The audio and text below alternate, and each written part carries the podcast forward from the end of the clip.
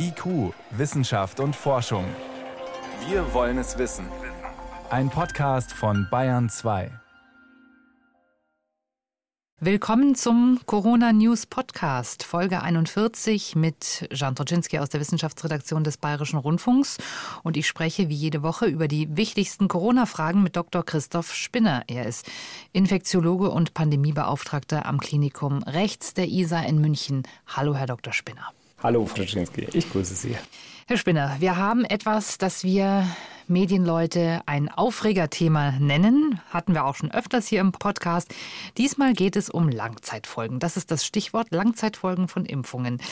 Die Debatte wurde ausgelöst durch einen prominenten Fußballspieler des FC Bayern, Joshua Kimmich der im Interview gesagt hat, er sei nicht geimpft, denn äh, er würde erst noch Studien über Langzeitfolgen abwarten. Das sei ihm alles etwas zu unsicher. Deshalb aus gegebenem Anlass, Herr Spinner, was sind Langzeitfolgen von Impfungen? Welche könnten das sein und was weiß man darüber? Ja, die Frage ist sehr berechtigt, denn ich glaube, in der öffentlichen Diskussion gerät hier der Begriff der Langzeitfolgen etwas durcheinander. Unter Langzeitfolgen versteht man in der Medizin üblicherweise lange bestehende oder auch als persistierende Beschwerden im Zusammenhang mit einem Arzneimittel oder einer medizinischen Prozedur bezeichnete unerwünschte andere Wirkungen. Das heißt ganz vereinfacht ausgesprochen, im Zusammenhang mit einer Impfung kommt es zu einer Komplikation und deren Folgen bestehen über lange Zeit. Hier geht es jetzt aber darum, dass in der Öffentlichkeit ein bei Impfungen bislang noch nie beobachtetes Phänomen diskutiert wird, dass viele Monate oder Jahre nach einer Infektion ein Problem im Zusammenhang mit einer Impfung auftritt. Das gab es nicht nur noch nie bei Impfungen, sondern es ist auch aus medizinischer Sicht schlichtweg unwahrscheinlich, dass so etwas eintreten kann. Denn bei den sogenannten mRNA- und Adenovirus-Vektorimpfstoffen ist es ja so, dass Bauanleitungen oder gewisse Fragmente von äh, Bauanleitungen in menschliche Zellen vorübergehend eingebracht werden, diese menschlichen Zellen vorübergehend umprogrammieren, Bestandteile von SARS-CoV-2 zu produzieren, um dann das Immunsystem zu trainieren. Und danach nimmt diese Zelle wieder ihre normale Funktion ein. Also zumindest aus hypothetischer Sicht des Standes der Wissenschaft ist so etwas heute eigentlich kaum bis gar nicht denkbar. Ich glaube, man darf an der Stelle auch nicht vergessen, dass es durchaus so etwas wie eine kumulierte Exposition gibt. Das heißt, wie viele Menschen haben über einen bestimmten Zeitraum eine Impfung erhalten und die ist gerade hier für die weltweit ja millionenfach verimpften Coronavirus-Impfungen mittlerweile sehr, sehr groß. Insofern kann ich zwar gut nachvollziehen, dass viele Menschen immer noch einen sehr großen Informationsbedarf zu Impfungen haben, aber nach allem, was wir heute wissen, erscheint es sehr, sehr unwahrscheinlich bis undenkbar, dass Monate bis Jahre nach einer Impfung noch ein damit im Zusammenhang stehendes Nebenwirkungsproblem auftreten können. Das heißt, damit wir es nochmal klar kriegen, also dass quasi zwei Jahre später plötzlich etwas auftaucht, was man im äh, Zusammenhang mit einer Impfung sehen kann, ist quasi unwahrscheinlich beziehungsweise noch nie aufgetreten. Es wird ja in dem Zusammenhang oft auf äh, die Narkolepsie hingewiesen, die Fälle, die es nach äh, Impfungen gegen eine bestimmte Form der Grippe vor einigen Jahren gab. Vielleicht können Sie uns dazu nochmal sagen, das war aber auch so, das hat man erst etwas später festgestellt, aber aufgetreten ist es auch zeitnah zur Impfung, wenn ich das richtig erinnere. Also Sie sprechen äh, von assoziierten Fällen von Narkolepsie im Kontext der Schweinegrippeimpfung. Tatsächlich illustriert das ein ganz schönes Problem. Auch Totimpfstoffe sind ja nicht frei von Nebenwirkungen. Im Gegenteil, damit Totimpfstoffe gut funktionieren, müssen sogenannte Wirkstoffverstärker, also Adjuvantien, eingebracht werden, die eben durchaus auch mit einem Nebenwirkungsprofil, einem eigenen Nebenwirkungsprofil assoziiert sind. Und äh, vielleicht ist ein anderes gutes Beispiel die seltenen Autoimmunthrombopenie mit dieser zerebralen Sinusvenenthrombose, die vor allem nach Vacceria jedox, also der AstraZeneca-Vakzine, beobachtet wurden. Und ich glaube, hier hat sich ganz klar gezeigt, der sogenannte Mechanismus der Pharmakovigilanz funktioniert. Das heißt, auch seltenste Nebenwirkungen werden durch die Zulassungsbehörden, die pharmazeutischen Unternehmer erfasst, beleuchtet und können dann auch in statistische Wahrscheinlichkeiten übersetzt werden. Und so ähnlich war es auch bei der Schweinegrippe damals der Fall. Das Problem ist nur bei sehr sehr bis äußerst seltene Nebenwirkungen, sind die Fallzahlen häufig so gering, dass natürlich nicht nur die Beobachtung, sondern auch die Bewertung im Zusammenhang der Impfung geprüft werden muss. Und gerade die Genese der Narkolepsie, also die Entstehung der Narkolepsie, ist in vielen Fällen gänzlich unverstanden. Und das heißt aber, äh, dieses Problem haben wir ja bei dem Coronavirus-Impfstoff gar nicht, weil wir eben so viele Menschen gleichzeitig geimpft haben, dass wir im Grunde das, was passieren kann, jetzt auch kennen, richtig? So würde ich nach ähm, dem jetzigen Stand die Datenlage absolut einschätzen. Es gibt weltweit millionenfach geimpfte Menschen, auch in vor allem den entwickelten Ländern, wo sehr, sehr gute Pharmakovigilanzsysteme etabliert sind. Das heißt also Nebenwirkungen auch durch jeden gemeldet werden können, durch behandelte Ärztinnen und Ärzte sogar gemeldet werden müssen.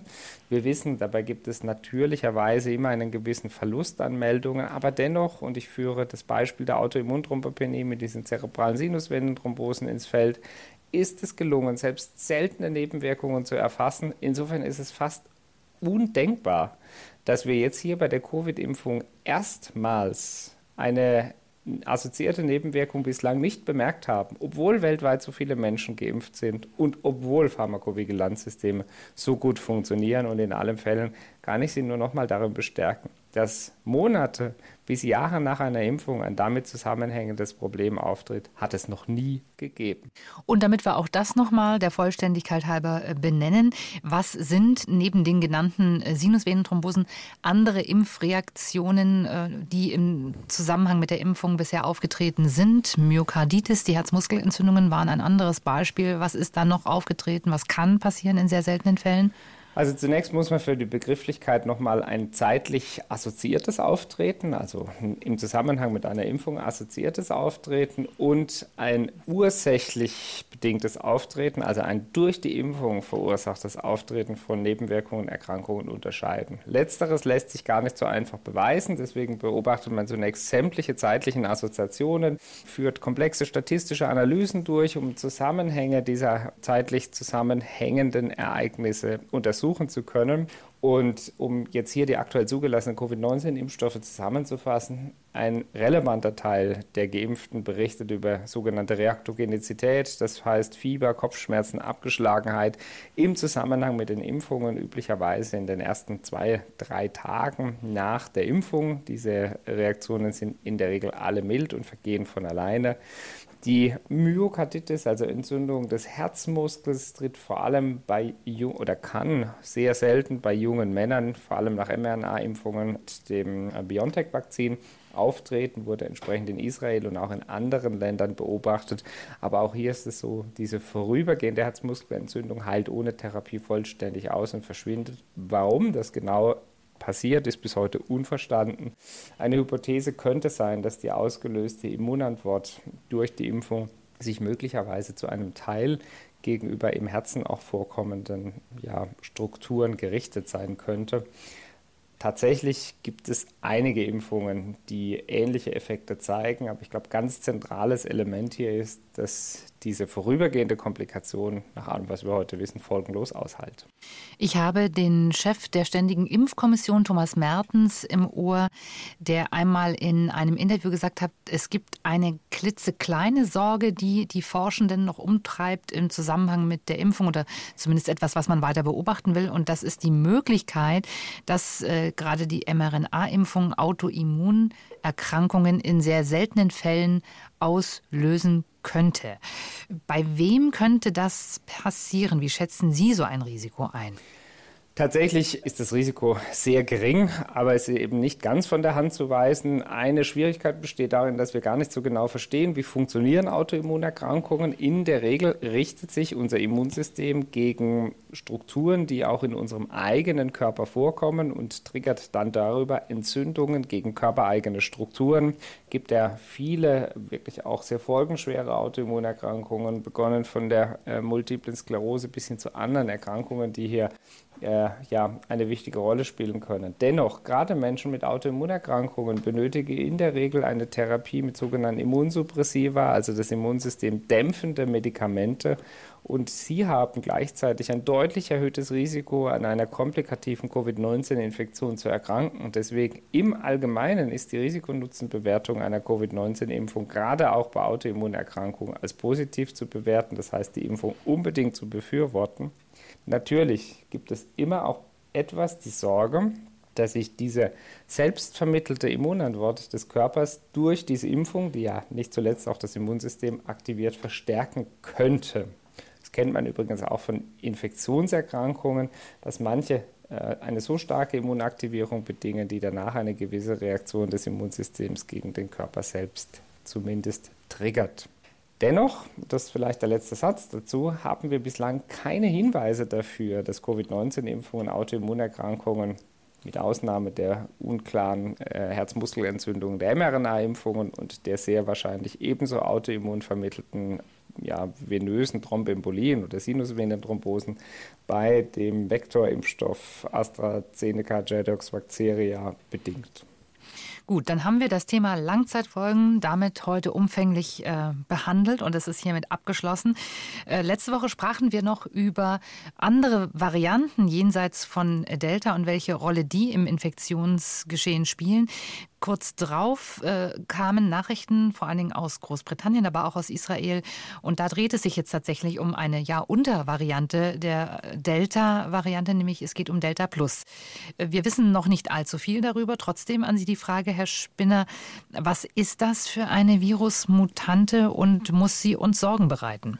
Ja, als Delta Plus wird der Subtyp AY.4.2 bezeichnet. Das ist eine, ja, ein Subtyp, der erstmals im Juni in Großbritannien diesen Jahres beschrieben wurde. Die klinische Relevanz ist derzeit unklar. Es gibt keine ganz gesicherten Hinweise, dass diese Delta Plus-Variante wirklich schwerere Verläufe verursacht. Es gibt Schätzungen der großbritannischen oder der, der Gesundheitsbehörde im Vereinigten Königreich, dass eine etwa 10% erhöhte Infektiosität äh, bestehen könnte.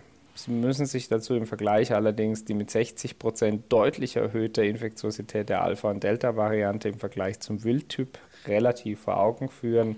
Das heißt, zusammengefasst, nach allem, was wir heute wissen, scheint Delta Plus sich nicht wesentlich leichter zu verbreiten als Delta, scheint auch nicht wesentlich kränker zu machen als Delta und insofern wahrscheinlich keine relevanten Vorteile in Bezug auf ähm, Virulenz, also krankmachende Eigenschaften oder Übertragung mitzubringen.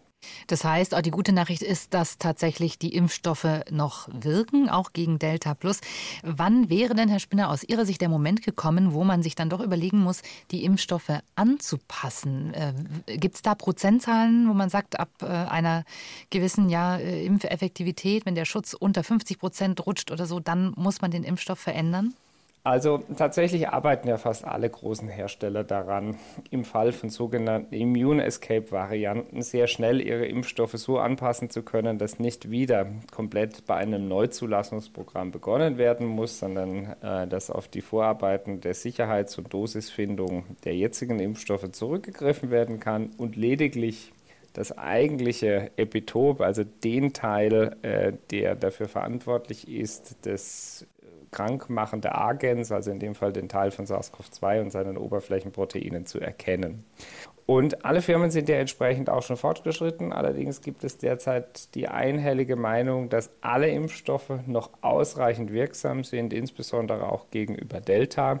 Die Zulassungsbehörden hatten ja ursprünglich mal die Grenze definiert, dass 50-prozentige relative Risikoreduktion, also 50-prozentiger Schutz, die Mindestvoraussetzung für eine Zulassung sind. Da liegen alle in der Europäischen Union zugelassenen Impfstoffe im Moment deutlich darüber. Klammer auf, das gilt aber nicht für alle weltweit verfügbaren Impfstoffe, Klammer zu, sodass im Moment noch kein Problem besteht. Die Situation wird aber aufmerksam beobachtet und nicht zuletzt vom Anteil der Menschen, die eine gewisse Immunität gegenüber Covid-19 mitbringen, der epidemiologischen Lage und der relativen Schutzwirkung hängt dann am Ende ab, wann eine erste Anpassung möglich ist. Ich glaube, mich beruhigt an der Stelle zu wissen, dass technologisch eine Anpassung der Impfstoffe, insbesondere der mRNA-Impfstoffe, sehr, sehr leicht gelingt und auch die Produktion sehr schnell durchführbar wäre. Sofern die Zulassungsbehörden jetzt die im Moment laufenden Arbeiten auch entsprechend akzeptieren, dass dann gegebenenfalls kurzfristig variantenspezifische Impfstoffe hervorgebracht werden könnten. Also wir sind einfach nicht mehr gänzlich unvorbereitet, wenn sich das Virus verändert. Es kann auf jeden Fall darauf reagiert werden. Das wäre auch in diesem Fall die gute Nachricht. Ja, in jedem Fall. Und ich glaube, man muss vielleicht auch sagen, es gibt da durchaus Varianten, die durchaus mit einer reduzierten Impfstoffaktivität vergesellschaftet sind, zum Beispiel Beta oder Mühe. Glücklicherweise scheinen sich diese Varianten, obgleich sie global, also weltweit vorkommen, nicht so leicht zu verbreiten wie Alpha und Delta. Deswegen spielen sie heute noch keine so große Rolle. Aber man muss darauf ein wachsames Auge haben. Herr Spinner, wir haben äh, vor einigen Wochen über ein neues Anti-Corona-Medikament gesprochen, das vom US-Pharmaunternehmen Merck entwickelt wurde. Molnupiravir heißt es. Und es hat jetzt in den USA eine Notfallzulassung beantragt. Es ist sozusagen die erste Pille gegen Corona, wenn man so will, die in einer frühen Phase äh, einen schweren Krankheitsverlauf verhindern kann. So heißt es. Jetzt startet auch die europäische Zulassungsbehörde EMA, ein sogenanntes Rolling Review Verfahren, also ein Zulassungsverfahren wie lange kann das dauern, bis das auch in Europa zugelassen wird? Ja, zunächst glaube ich, ist sehr positiv. Es verwundert mich aber natürlich auch nicht, dass die Europäische Arzneimittelagentur auch diesem Medikament die Option des Rolling Reviews äh, ermöglicht. Äh, vielleicht nochmal kurz für unsere Hörerinnen und Hörer zusammengefasst, was bedeutet das? Ein Rolling Review Verfahren ist ein speziell für Pandemiefälle und andere Notlagen eingeführtes Verfahren, das der Zulassungsbehörde erlaubt, die Zulassungsvoraussetzungen im laufenden Verfahren zu prüfen. Das heißt, der Hersteller oder pharmazeutische Unternehmer kann fortwährend Daten einreichen, die geprüft werden. Das heißt, man kann also jetzt schon beginnen, mit den Phase 1, 2 Daten und den Zellkulturdaten in die Prüfung der Sicherheit zu gehen, kann dann jetzt die im Moment in Auswertung befindlichen Daten zur Effektivität Qualität in der Phase 3-Studie nachreichen, sodass ein möglichst beschleunigter Zulassungsweg für dieses Arzneimittel möglich ist. Und das hatten wir ja auch bei den Impfstoffen so gesehen. Ich glaube, oral verfügbare antivirale Medikamente spielen gerade in der Frühphase der Infektion eine potenziell wichtige Rolle. Deswegen brauchen wir sie auch unbedingt, denn gerade jetzt steigen die Fallzahlen ganz erheblich. Einem konkreten zeitlichen Ausblick der Zulassung oder zumindest einer konditionalen Notfallzulassung kann ich hier nicht geben. Realistisch sind durchaus mehrere Wochen, die noch ins Land gehen. Aber das ist am Ende auch abhängig davon, wie viel Vorprüfung bereits in der EMA erfolgt ist. Dieses Medikament ist bisher getestet an Menschen, die nicht gegen Covid-19 geimpft waren. Würde es aus Ihrer Sicht Sinn machen, das einem breiteren Nutzerkreis auch zur Verfügung zu stellen, also auch Geimpften zu verabreichen, die ja auch eine Covid-19-Infektion bekommen können, ähm, wenn die etwa Symptome zeigen? Ja, das ist das Los aller Medikamente, die im Moment getestet werden, dass die Studien in der Regel angesetzt wurden, als es noch keine Impfstoffe gab. Mittlerweile gibt es natürliche Impfstoffe und ich glaube, am Ende müssen wir dann vor allem über das Risiko-Nutzen-Verhältnis sprechen. Jetzt zeigt Molnupiravir in allen durchgeführten Phase 1 bis 3 Studien ein mit Placebos vergleichbares Sicherheitsprofil bezüglich seiner Nebenwirkungen, also ist ein besonders verträgliches Medikament. Insofern kann man durch die Behandlung wahrscheinlich keinen Schaden verursachen. Wir sehen ja leider im Moment, dass trotz Impfung auch junge, ansonsten gesunde Menschen, der jüngste Patient bei uns aktuell 32, der intubiert auf unserer Intensivstation hier im Klinikum rechts der ISA in München behandelt wird, erkranken können. Und ich glaube, gerade mit den deutlich steigenden Infektionszahlen der jüngeren Bevölkerung werden wir natürlich auch mehr schwerere Fälle bei diesen Patientinnen und Patienten sehen. Und äh, deswegen ist der Einsatz für mich medizinisch durchaus zu diskutieren.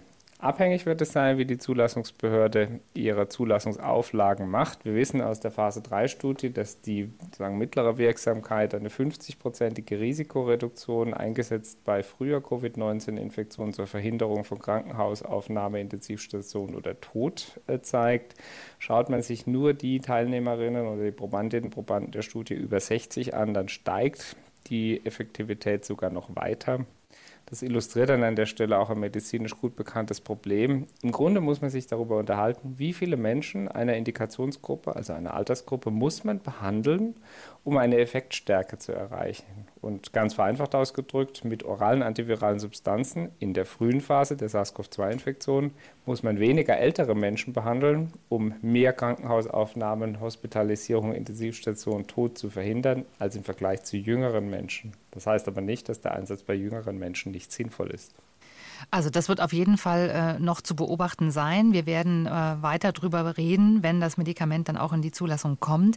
Ähm, Herr Spinner, Sie haben das schon gesagt, wir sehen jetzt zunehmend jüngere Menschen, die infiziert sind. Lassen Sie uns äh, über, über Kinder reden, über die ganz Jungen. Die Zahlen, die Inzidenzen gehen quasi durch die Decke, ähm, auch hier in Bayern. Ähm, erstmal eine grundsätzliche Einschätzung von Ihnen. Ähm, beunruhigt Sie das? Erstaunt Sie das? Die reinen Zahlen der Inzidenzen, das wissen wir ja inzwischen, sagen nicht mehr alles aus, aber Sie sind ja nun doch äh, deutlich im dreistelligen Bereich bei den äh, Kindern. Welche Sorgen muss uns das bereiten? Ich glaube, es passiert, was viele Expertinnen und Experten vorhergesehen hatten, was auch wir hier immer wieder besprochen hatten.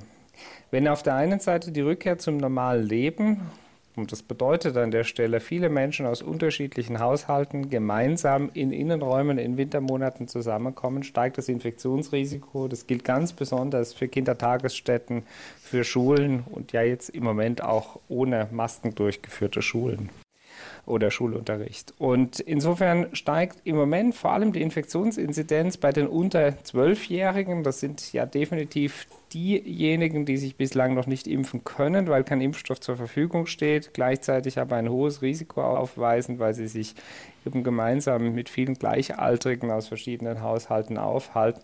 Und entsprechend leicht hat es das Virus sich ja auch zu verbreiten. Ich glaube, es illustriert ganz klar, was wir die Tage immer wieder besprochen hatten. Mit den jetzt kommenden Wintermonaten werden ungeimpfte definitiv an einer SARS-CoV-2-Infektion und einer möglicherweise bestehenden Covid-19-Erkrankung erkranken. Hm. Aber es ist immer noch so, Kinder erkranken in der Regel nicht allzu schwer. Das heißt, es ist jetzt nicht eine Überlastung des Gesundheitssystems aktuell zu sehen, dadurch, dass Kinder sich infizieren. Also natürlich weisen auch nach wie vor Kinder eine äh, deutlich geringere Komplikationswahrscheinlichkeit aus. Sie dürfen allerdings nicht vergessen, Kinder leben gemeinsam mit ihren Eltern, Großeltern häufig im gemeinsamen Haushalt, haben gemeinsame Sozialkontakte. Das erhöht natürlich auch den Infektionsdruck auf die erwachsene Bevölkerung nochmal ganz erheblich. Wir hatten darüber gesprochen, dass äh, auch eine vollständige Immunisierung zwar die Wahrscheinlichkeit der Durchbruchsinfektion für Delta deutlich minimiert, aber sie reduziert sie eben nicht auf Null. Und insofern ist es durchaus wahrscheinlich, dass gerade die Eltern jüngerer Kinder auch in den nächsten Tagen und Wochen einem deutlich erhöhten Infektionsrisiko ausgesetzt sind. Und ja, wir hatten es bereits gesagt, die Fallzahlen, insbesondere bei den unter Elfjährigen, steigen im Moment sehr deutlich an. Und damit sind wir beim Thema Impfung von Kindern äh, zwischen 5 und 11, denn auch das ist ein Thema, was jetzt diskutiert wird und was die Gemüter auch unserer Hörerinnen und Hörer und unserer Nutzerinnen und Nutzer erhitzt. Ähm, Hintergrund ist, die US-Zulassungsbehörde FDA prüft einen Impfstoff für Kinder in, die, in dieser Altersgruppe und auch die EMA, die europäische Behörde, will bis zum Jahresende eine Entscheidung treffen, ob sie einen Impfstoff für diese Altersgruppe empfiehlt. Und da sind viele Fragen von unseren Usern aufgetreten und einige würde ich einfach gerne nochmal, äh, würde ich gerne an Sie weiterreichen, Herr Spinner. Ähm, eine Frage ist zum Beispiel, warum sollen Kinder unter zwölf geimpft werden, wenn doch die äh, ja, Todesrate der Infizierten eher gering ist bei etwa, das ist wahrscheinlich jetzt äh, ja grob, grob gesagt 0,02 Prozent. Also sprich Kinder versterben selten bis nie. Also warum sollen sie geimpft werden? Also zunächst muss man sich nochmal vor Augen führen, dass auch hier eine relative Risiko-Nutzen-Betrachtung erforderlich ist. 0,02 Prozent klingt jetzt an der Stelle wenig, aber Sie sagen es schon, wir sind noch im Prozentbereich. Also das ist durchaus dann kein seltenes Ereignis. Und ich glaube, Impfungen sind auf der einen Seite sicher, das wissen wir auch bei Kindern und Jugendlichen. Auf der anderen Seite bieten sie sehr zuverlässig eine hohe Risikoreduktion vor schwerem Covid. Aber es geht mit Impfungen ja nicht nur darum, Leben und Tod zu verhindern, äh, also vor allem Tod zu verhindern und Leben zu erhalten. Das ist natürlich medizinisch gesehen das schwerstmögliche Outcome, was äh, erreicht werden kann. Aber ich glaube, gerade jetzt, wo wir schon wieder darüber sprechen, dass äh, viele Kinder und Jugendliche das, die, die, das zweite Schuljahr pandemiebedingt Wechselunterricht, Fernunterricht, erhebliche Lehreinbußen hatten, geht es ja auch darum, den Kindern und Jugendlichen einen halbwegs geordneten Zugang zum gesellschaftlichen Leben zu ermöglichen. Und ohne Impfungen wird unvermeidbar sein, dass eine Infektion am Anfang steht. Und insofern bleibt auch dieser Aspekt, der gesellschaftliche Aspekt für diese jungen Menschen, ganz wesentlich in die Entscheidung der Impfung mit einzubeziehen. Insofern finde ich die momentane Situation in Deutschland auch sinnvoll, dass es für die über Zwölfjährigen ein Impfangebot gibt und jeder gemeinsam mit seinen Erziehungs- oder Sorgeberechtigten zu einer selbstbestimmten Entscheidung kommen kann, ob er sich impfen lassen möchte oder nicht. Ich will an der Stelle aber noch einmal betonen und hinterher schieben, wer sich nicht impfen lässt, wird mit hoher Wahrscheinlichkeit in diesen Wintermonaten erkranken. Das heißt aber, das werden hier nicht einfach nur Ängste geschürt, auch das ist die Sorge eines Nutzers, die uns erreicht hat, sondern es geht um die Darstellung ja, eines realistischen Risikos, was man dann eben entweder in Kauf nimmt oder eben auch nicht. Ja, keinesfalls. Ich glaube, und ich will das nochmal so klar hervorheben, wie ich es äh, in diesem Podcast schon mindestens zweimal versucht hatte, Wer sich jetzt nicht impfen lässt, der hat nicht die Wahl zu warten, bis nächstes Jahr ein weiterer Impfstoff zur Verfügung steht, sondern wer sich jetzt nicht impfen lässt, hat ein sehr hohes Risiko, dass er mit dieser vierten Erkrankungswelle auch tatsächlich erkranken wird. Und Sie hatten es schon ausgedrückt, gerade die Menschen, die im Moment ungeimpft sind, und das sind nun mal die unter Zwölfjährigen, zeigen deutlich stark steigende Infektionsinzidenzen. Und vielleicht, um das mal konkreter zu fassen, die Infektionsinzidenz in München, in der Region Oberbayern, lag Ende letzter Woche bei etwa 336 äh, pro 100.000 Einwohner bei Ungeimpften und 36 bei Geimpften. Daran erkennen Sie schon ganz eindrücklich, die Impfungen schützen. Aber sie reduzieren das Risiko natürlich nicht auf Null. Und ich glaube, das war auch nie ein realistisches Ziel, was kommuniziert wurde oder was erreichbar gewesen wäre. Daran anschließend die Frage, auch wer geimpft ist, kann ja sich infizieren bzw. das Virus auch weitergeben. Also welchen Sinn macht es dann? Äh, können Sie uns das nochmal erläutern, Herr Spinner, warum es trotzdem Sinn macht? In jedem Fall macht Impfen Sinn, denn es gibt zwei Dimensionen. Erstens der Geimpfte soll vor schweren Verläufen, Intensivaufnahme und Tod geschützt werden. Und das tun alle Impfstoffe mit weit über 85, zum Teil über 90 Prozent, abhängig von der Studie. Und das ist eine gute Botschaft. Das sehen wir auch in den Kliniken. Deswegen sind vor allem ältere Menschen, insbesondere die über 80-Jährigen, die auch in Bayern zu über 90 Prozent geimpft sind, glücklicherweise nicht mehr in der Klinik. Im Gegenteil, wir sehen immer jüngere Menschen. Auf der anderen Seite verfolgt man mit Impfungen auch immer die Strategie, die Ausbreitung eines Infektionserregers in der Bevölkerung zu verhindern. Beispielsweise wären die Masern total ausrottbar, wenn wir über eine 95 Prozent Impfquote in der wachsenden Bevölkerung erreichen würden, weil dieser Erreger nur im Menschen vorkommt. Bei SARS-CoV-2 ist es deutlich komplexer, denn der Erreger kommt bekanntermaßen auch im Tierreich vor. Er kann sich auch in Tieren verbreiten und die Delta-Variante ist sehr viel infektiöser als der ursprüngliche Wildtyp aus Wuhan. Das heißt, ob wir die Herdenimmunität erreichen, ist unklar. Aber wir wissen aus verschiedenen Arbeiten, dass auch Impfungen die Wahrscheinlichkeit der Übertragung um etwa 90 Prozent reduzieren. Also es gibt aus meiner Sicht gleich zwei Gründe, sich impfen zu lassen, um sich selbst zu schützen, aber auch um die Menschen im Umfeld zu schützen. Letzte Frage für heute, Herr Spinner, die ist etwas grundsätzlicher. Wieso steigen überhaupt jetzt in der vierten Welle die Infektionszahlen der Jüngeren so stark an und wieso haben wir sowas nicht auch schon in der dritten Welle gesehen? Ich glaube, der Hauptunterschied liegt darin, dass zum einen in der jüngeren Bevölkerung ein höherer Anteil an ungeimpften Menschen ist, weil viele ältere Menschen bereits für sich begriffen haben, dass sie zu einer Risikogruppe mit sehr hohem oder hohem Risiko schwerer Verläufe gehören, also eher proaktiv nach Impfungen gesucht hat. Und zum Zweiten sind wir jetzt in der dritten oder in der vierten Welle auch in der Gesellschaft deutlich lockerer mit dem Umgang geworden. Großveranstaltungen sind wieder erlaubt, Schulen finden ohne Maske statt. Wir haben eine deutliche Öffnung, insbesondere der gastronomischen Betriebe, bis hin zu den Nachtclubs. Alles aus meiner Sicht auch gut verständlich. Aber das heißt, die Menschen, die eben mehr am Sozialleben partizipieren und gleichzeitig relativ in geringerem Anteil geimpft sind, haben ein höheres Risiko der Erkrankung. Und besonders ausgeprägt sehen Sie das bei den unter 12-Jährigen, vor allem bei den Jüngsten, bei den 0- bis 4-Jährigen, wo Erkrankungen der Atemwege, aber eben auch SARS-CoV-2 im Moment deutlich zunehmen. Und Sie dürfen davon ausgehen, der Herbst hat ja erst begonnen, dass diese Entwicklung noch deutlich weiter zunehmen wird. Ja, und mit diesen warnenden Worten belassen wir es für heute, Herr Spinner. Ich danke Ihnen für die Beantwortung aller Fragen und wir sprechen uns in 14 Tagen wieder, denn wir haben beschlossen, äh, die Abstände etwas zu vergrößern, aber nichtsdestotrotz alle Fragen rund um das Thema weiterhin mit Ihnen zu klären. Das heißt aber, ich freue mich, dass wir uns in 14 Tagen hier wieder hören. Die Freude ist die meinige, Frau Tuschinski. Bis dahin alles Gute und bleiben Sie gesund.